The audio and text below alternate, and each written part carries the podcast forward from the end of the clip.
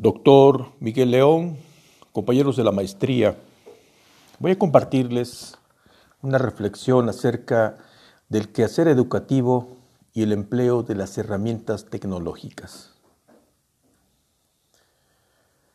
Desde la aparición de la Internet y las nuevas tecnologías, se ha dado una verdadera revolución tecnológica en las aulas. El lápiz, el papel y los libros eran los principales protagonistas de la educación tradicional. Ahora lo son los ordenadores, las tabletas y las tecnologías interactivas.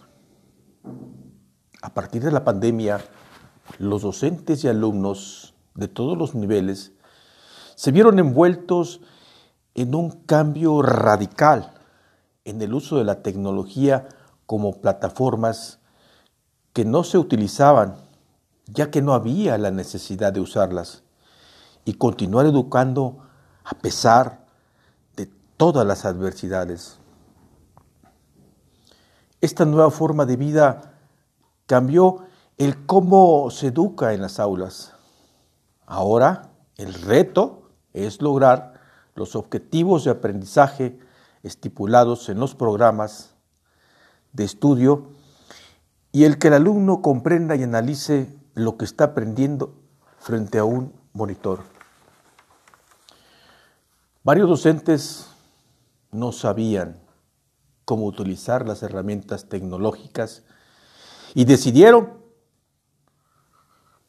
darse a la tarea de instruirse con cursos de la SEP, tutoriales de YouTube o algún familiar que los asesorara.